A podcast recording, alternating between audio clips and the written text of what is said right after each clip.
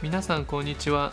この献立ラジオは看護師と管理栄養士2人が健康や栄養に関して楽しくそしてゆるく話していく聞き流しラジオ番組です。この番組では月ごとに栄養に関するテーマを決め毎週日曜日夜8時に配信。あなたのハッピーなダイエットを応援しています。さて愛ちゃんこんにちは。こんにちは。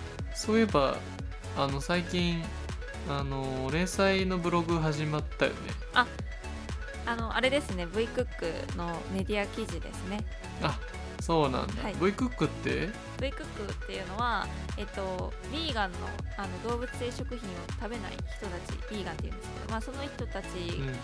か、まあ、もしくはそのなるべく野菜中心の生活したいっていう人向けに作られたクックパッドみたいなサービスでそこに載ってるレシピは全部動物性食品が入ってないレシピが全部載ってるサービスなんですけど、まあ、その V, クックであのメディア記事やっぱ栄養学の知識とかもあった方がいいんじゃないかなということであの栄養学の記事連載をしてみないですかっていうお話をいただいたんで実はやることになりました。へえいいね。はい。ヴィーガンの人用のクックパッド。はい、そうですそうです。へえうん。なんかなかなかねないからねそういうのね。そうなんですよ。そうそうそう。でクックパッドとかってなるとやっぱりお肉だけじゃなくて卵とか乳製品とかも使いたくないっていう人が例えばパンケーキ作りたいっていうとパンケーキ卵なしとかパンケーキ牛乳なしとかいう風なの打たないと出てこないし打ったとしても例えばバター使ってたりするっていうちょっとジレンマがあってでも V クックに載ってる、えー、とレシピは全部バターも使ってなければ卵も乳製品も使ってないパンケーキがすぐに見つかるっていうすごい便利なサービスなんです。あなるほどね、はい。もうビーガンの、えー、とレシピしかないから、もう間違っても卵入ってたり、うん。牛乳入ってたりすることはないっていうことね。ないです。全くな。あそれはいいや、うん。それはいいですね。あそうなんだ。もうなんかあのクックパッドって聞くとこう SNS だからさ、うん。誰でも投稿できるじゃんそれも V クックも一応誰でも投稿できる、うん、えっ、と一応ログインしないと作れない。あーレシピ投稿できないんですけどでもそんなになんか手間かかることでもないしまあもう本当にクックパッドって感じですよ。クックパッドも確かなんかあれですよね。ユーザー登録しないといけないですよあそうそうそうそうなんかやっぱクックパッドと一緒な感じですね。あなるほどね。うんうんうん。そっかそっか。なんかねあの今までそういうのをであの海外のねサイトとかばっかりで、うん。あとはもう個人でねやってるブログとかが多かったからそういうまとめサイト的なのあるのちょっといいね。いや本当にだからめちゃくちゃ画期的なサービスできたなって思ってるんですよ最近。なるほどね。レシピ以外の要は愛ちゃんみたいに栄養に関するブログがあるってことは、ほ他にもいろんなあのブログがあるあてことそうですね。私は栄養学の担当で他の人は例えばなんかさつまいもを使った料理何何選みたいななんかまとめなんかレシピまとめの記事だったり例えば海外に住んでる人が海外のヴィーガン事情とか書いてあったりしますね。なんかいろんなライターさんがいて、うーん。うーん面白いですよ。ああそうかそうか。まあ興味ある人は見てみたらいろんななん今まで疑問だったことが解決するかもしれないし、なんだったらこれから取り入れてみようみたいな気持ちになるかもしれないと思いますよ、し、うん。愛ちゃんのブログも読めるよってことですね。いや本当にぜひ読んでもらいたいです皆さんに。ぜひぜひ。ななんかブログがいつもなんいつアップされるとかっていうのは決まってるんですか？あなんか基本的にはそうですね週末っていうこうぼやぼやした返事をしておきます今のところ。ああはなるほどなるほど。い、わうんかりました。週1ブログアップってまあまあしんどいね。頑張ってほしいんですけど。そうですね。ただそのなんていうのかな。ゼロから自分で調べないと書けないようなことではないんでそんなにまあしんどいけど、ちゃんと精査してしっかり自分の中で噛み砕いて書こうとは思いますけど、まあ、ゼロからじゃないんで、うんあと自分の勉強にもなるんで続けます。素晴らしい。まあ基本的な栄養学いわゆる一般的な栄養学をちょっとビーガンに落とすような感じのブログになるのかな。そうですね。そうですそうです。うん、なるほどなるほど。じゃあまあここラジオを聞いてる人たちも少しビーガンに興味があったら、ぜひ愛ちゃんのブログを読んでいただければ まあラジオとちょっとリンクするところもあるかもし。れないああると思いますよやっぱり。このラジオをやってたおかげでほ逆にさらさら書けるところもありますし。どおおなるほど、うん。それはいい。いや本当に。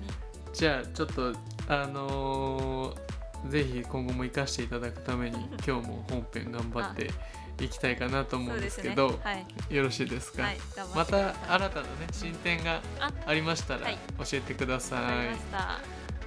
はい。はい。じゃあ今日もよろしくお願いします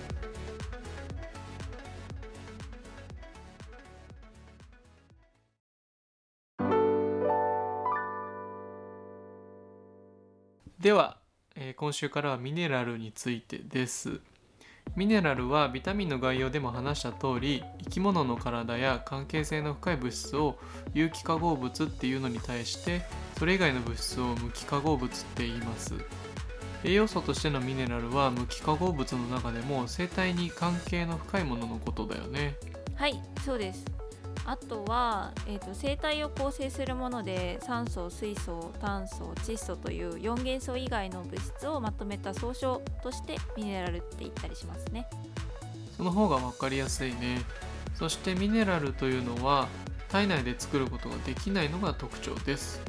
はい。つまり食事から摂取しないといけないわけですね。はい。なので今回は体を構成するあるいはううまく動かすために必要な代表的なミネラルについて説明をさせていただこうと思います。はいよろしくお願いします。はいでは早速ですがミネラルにも体の中で多く存在するものと重要だけど少ないものとに分けることができます。それぞれ主要ミネラルと微量ミネラルと呼ばれます。愛ちゃんこの辺はいかがでしょうか？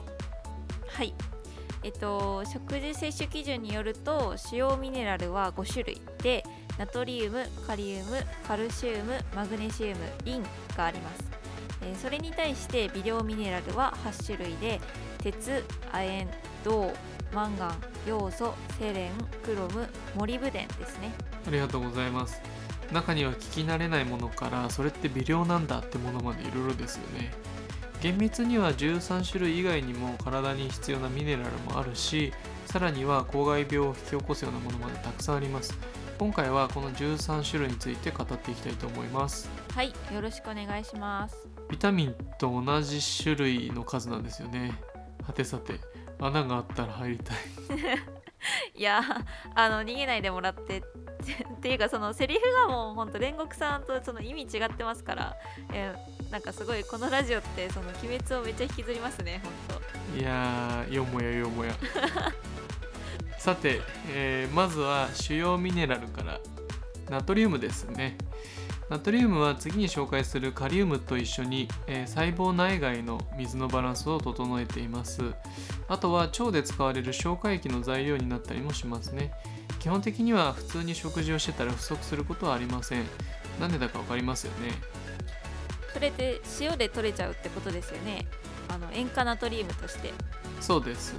あとはうまみ調味料顆粒だしなどのグルタミン酸ナトリウムという味の素が多く含まれておりナトリウムから見た食塩相当量は多くなりがちなので注意が必要と言われてますね。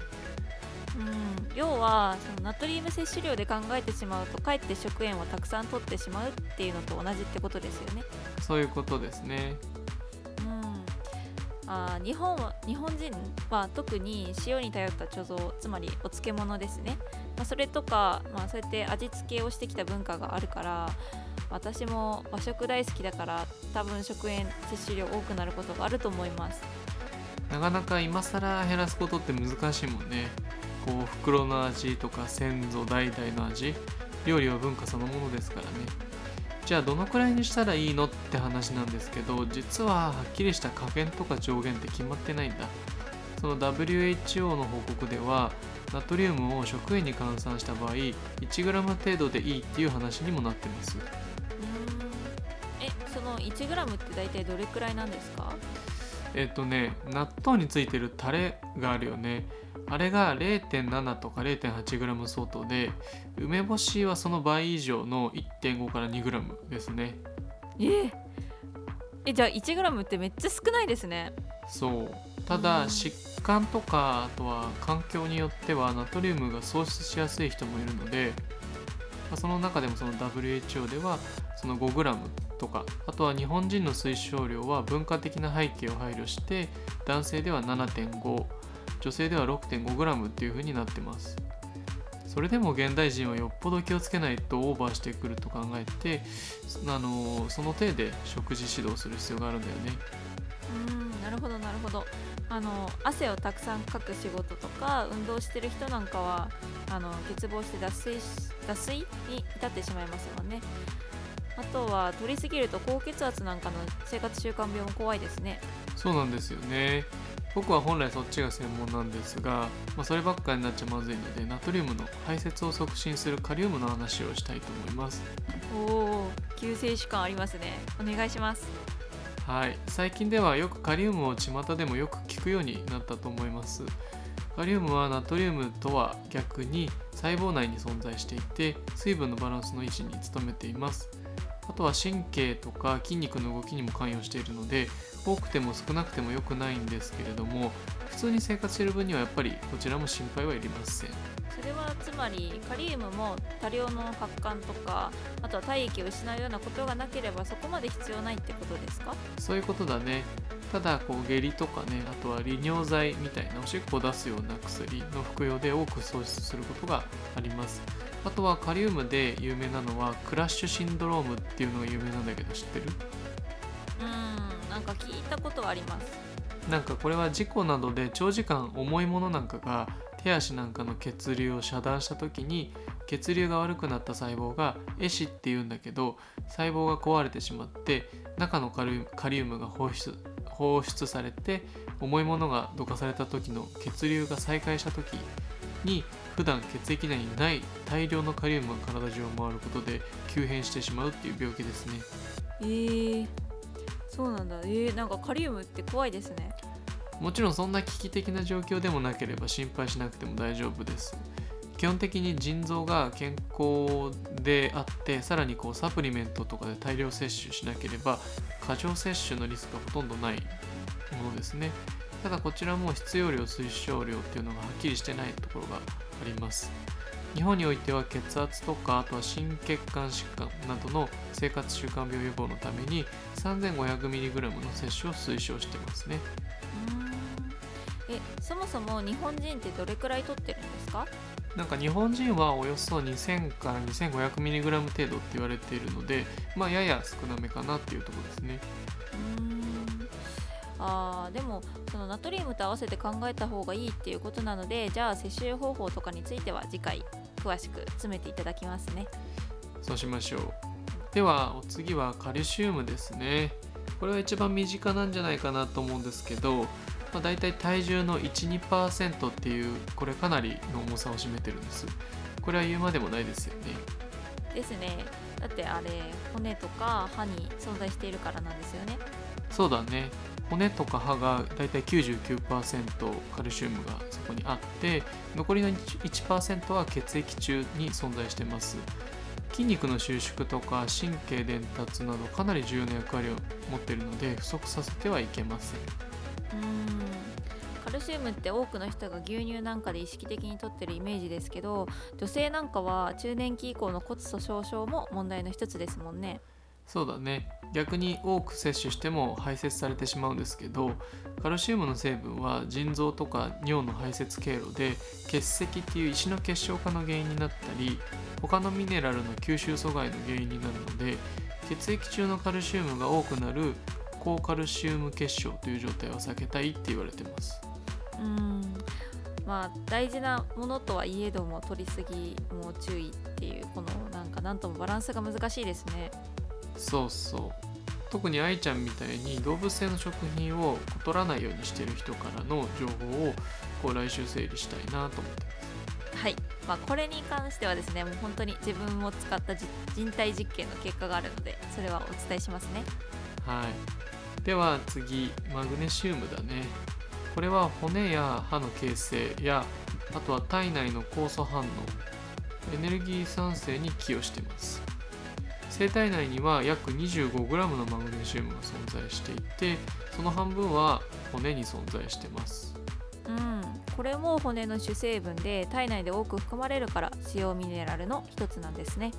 そうだろうね主要ミネラルの最後のリンも全体の 850mg のうち骨に85%含まれる成分なんだけどカルシウムと合わせて共通するのは骨を貯蔵庫として血液中の濃度を一定にしているっていうところですね。うん。それぞれ血液に乗って役割をしつつも骨として貯蔵されて存在しているっていうことですね。そういうことですでこれは根拠があるわけじゃないんですけどもともと生き物っていうのは海で生きてたので体の機能を維持するために必要なミネラルっていうのは常に周囲にあったんですよねけど陸で生活するようになるにそれあのなるに従ってそれが難しくなったので、まあ、骨がその貯蔵庫としての機能を果たすようになったのかもしれないですね。というかそもそも脊椎動物以外の生き物って骨っていう概念がなくってもうミネラルを貯蔵してる部分があってたまたまそれを使った方が動きやすいよねってなったの動き出したのが脊椎動物なんじゃないかっていうのは今回勉強してて思ったりしました。これは余談なんですけど。うん。なんかでもちょっとそういう考え方があると面白いっていうか、まあ、その方が骨を作るために進化していったっていうよりなんか説得力がある気がします。そうだったら面白いなって思った思っただけなんだけどね。ちなみにリンは ATP の形成その他のこう核酸とか細胞膜リン酸脂質、まあ、これはあの細胞の中であの重要な役割を持つものなんですけどそういったものの合成とかエネルギー代謝に必須の成分ですね。うん。ただその多いからっていうわけではなくて本当に生き物を生かすのに重要なミネラルが塩ミネラルっていうことはちょっと分かりました。よかったです。では微量ミネラルに行きますね。こっちもよく聞くものから始めに始めて、えー初めて聞くものまでいろいろかもしれないんですけどどんどんいきますね。はいよろしくお願いします。微量ミネラルで一番よく聞くのは鉄ですね。不足すると貧血の原因になるあれです食品中に含まれる鉄はタンパク質と結合した状態で存在するヘム鉄っていうのと結合してない非ヘム鉄というものがあります。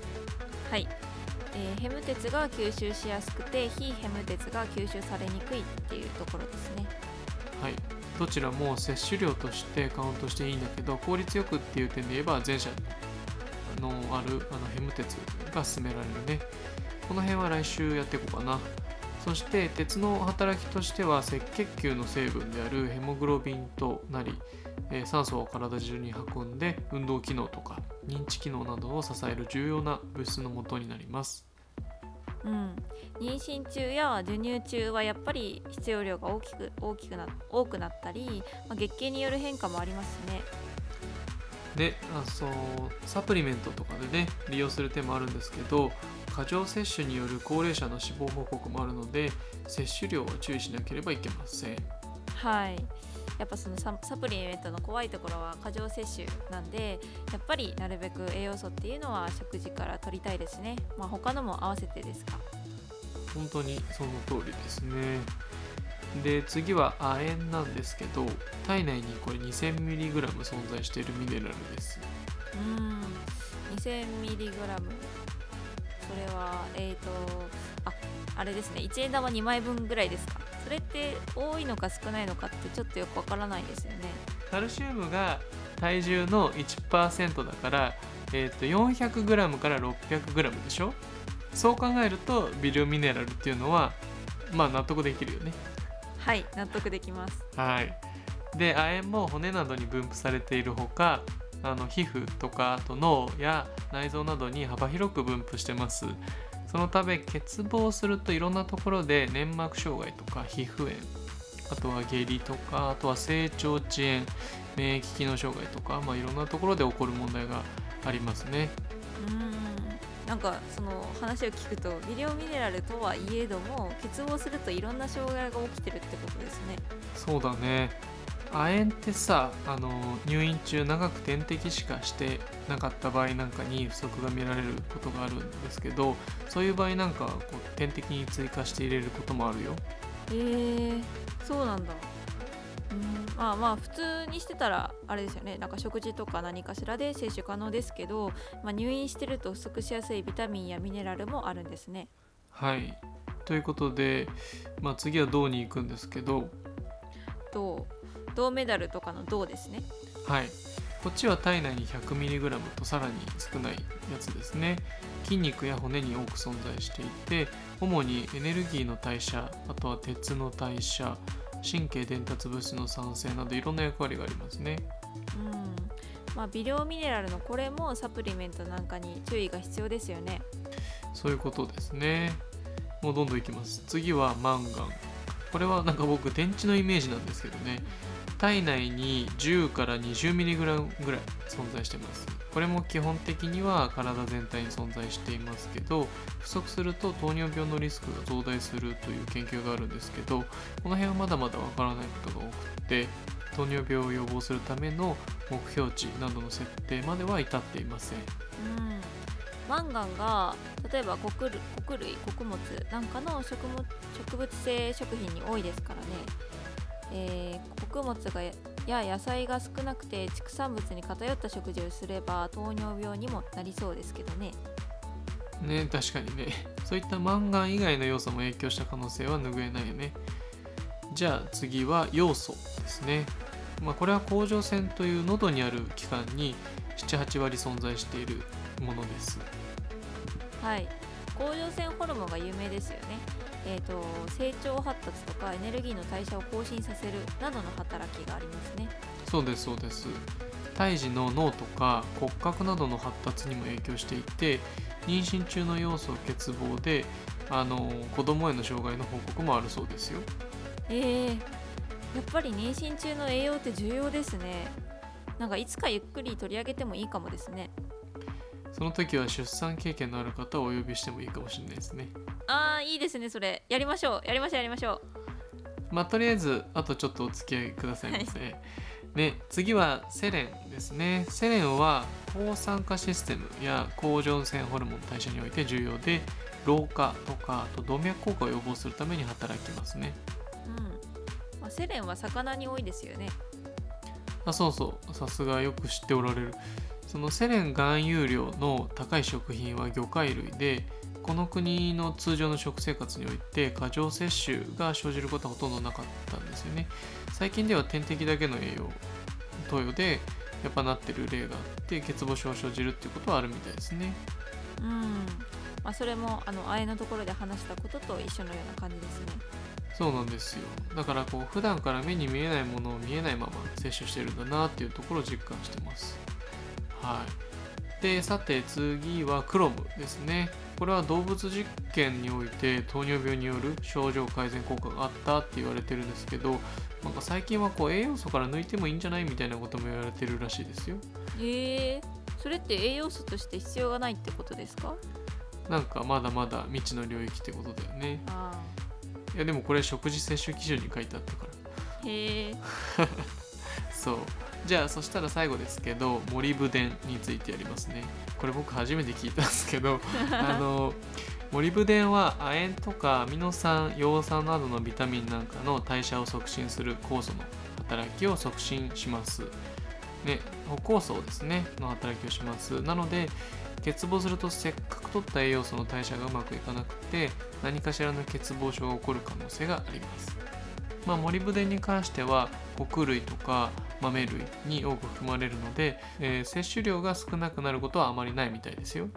うんまあその穀類とか豆類しかりやっぱビタミンの時って何て言うんですかね動物性の食品に多く含まれる印象が多かったんですけど、まあ、ミネラルってなると逆に植物性の食材に含まれてるものが多い印象でしたね。確かにそうですね。どれも重要だからこう単品だけダイエットみたいに食事内容が偏らないようにすることは大事なことかもしれないね。特に現代人については。はいそうですねやっぱ代謝のことも考えて極端な食事制限例えばそのあれですね糖質制限みたいなようなものは避けていろんな食事をまんべんなく食べてほしいと思っていますはい。じゃあ次回はミネラルの実践編で今年最後を締めくくりたいと思います。ああもう年の瀬ですか。もう1年もあっという間ですね。特に今年は。本当にね。年末年始も食べ過ぎ飲み過ぎに注意していい年を迎えたいですね。はい気をつけます。はい。じゃあ来週もよろしくお願いします。ここまでの放送はケイタとアイでした。また来週。バイバイ